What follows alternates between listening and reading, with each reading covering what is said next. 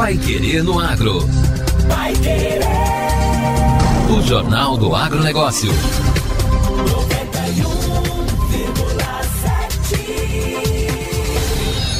O preço de insumos agrícolas e o clima foram os principais fatores que geraram a alta nos custos da produção agropecuária no Brasil durante este ano de 2021. O levantamento faz parte do projeto Campo Futuro, da CNA, Confederação da Agricultura e Pecuária do Brasil.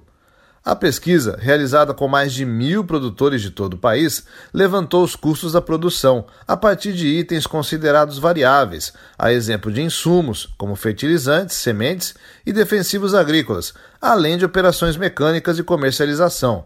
O diretor técnico da CNA, Bruno Luque, detalha mais o impacto desses itens, que, em alguns casos, chegaram a subir 150%. Quando a gente pega só de janeiro para cá, né, janeiro a setembro desse ano, a gente vê que realmente o incremento maior foi esse ano. Para o glifosato, mais de 120%, 20%, 150% do fertilizante. E aqui entra uma série de problemas de logística, né, problemas comerciais com a Bielorrússia, né, problemas de produção, problemas energéticos, né, que realmente culminam com esse, esses preços elevados. Segundo a CNA, o fertilizante utilizado para fortalecer as plantações e aumentar a produtividade foi o item que mais pesou, em termos de preço, para a produção brasileira.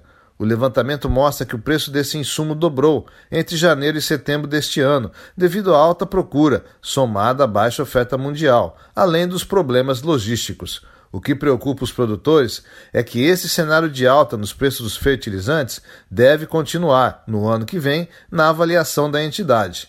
Entre os agrotóxicos chamados defensivos agrícolas, o tipo glifosato teve a maior alta, de 126%. Isso aconteceu devido à suspensão de atividades nas fábricas chinesas, além da escassez de matéria-prima. Os produtores chegaram a relatar no estudo a falta do produto em algumas regiões do país. E o clima também não ajudou na produção. A falta de chuvas no segundo semestre do ano passado e começo de 2021 afetaram o desenvolvimento das plantações de café colhidas neste ano. Em alguns tipos do grão, houve queda na produção. O estudo da CNA teve parceria com universidades brasileiras e acompanhou os preços de insumos em mais de 40 atividades agropecuárias no país. Este ano, foram realizados painéis virtuais para levantar os custos para os produtores rurais de mais de 20 estados e mais de 100 cidades, com importante participação na produção do agro brasileiro. Vai Querer no Agro. O Jornal do Agronegócio. Resíduo da castanha de caju produz painéis solares. Cientistas descobriram que o líquido escuro e viscoso que sobra do processamento da castanha de caju, conhecido como LCC, pode ser aproveitado na fabricação dos painéis que captam energia solar.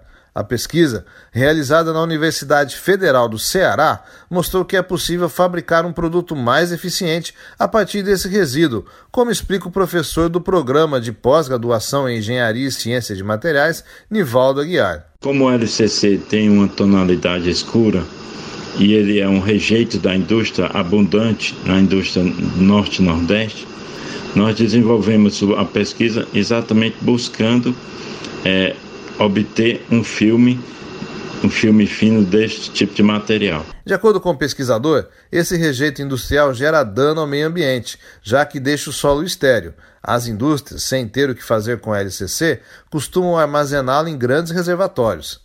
Além de dar um destino sustentável, Nivaldo Aguiar revela que a aplicação desse material na geração de energia pode diminuir o custo de fabricação de placas solares. Como ele é um resíduo da indústria e que nós podemos usá-lo tanto na forma in natura como na forma é, tratada, esse material com certeza será de baixo custo. A, a operação também é simples, usa uma técnica bem simples, tipo screen print, que é você depositar o material sobre a superfície do cobre e, e os coletores ou os painéis para captar essa energia também são de baixo custo. Os pesquisadores trabalham com o aproveitamento do LCC há cerca de três anos. Na próxima etapa, os cientistas pretendem fazer testes de custo e registrar a patente do sistema. Agora, no Pai Querendo Agro. Destaques finais. Milho encerra outubro em baixa.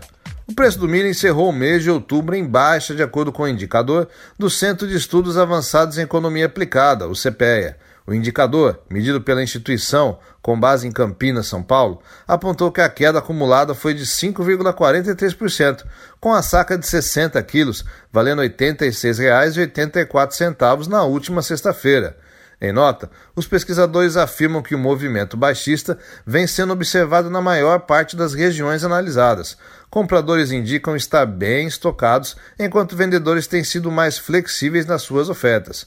Compradores seguem afastados das aquisições de milho no esporte nacional, indicando estarem abastecidos e atentos ao fraco ritmo de exportações, ao bom desenvolvimento da safra verão no Brasil e ao andamento da colheita nos Estados Unidos.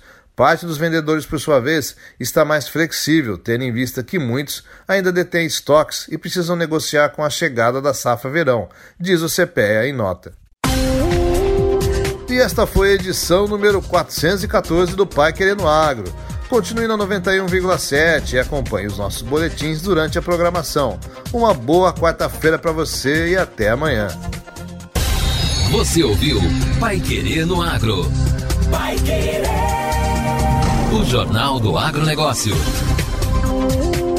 Contato com o Pai Querendo Agro pelo WhatsApp 999941110 ou por e-mail agro@paiquerer.com.br.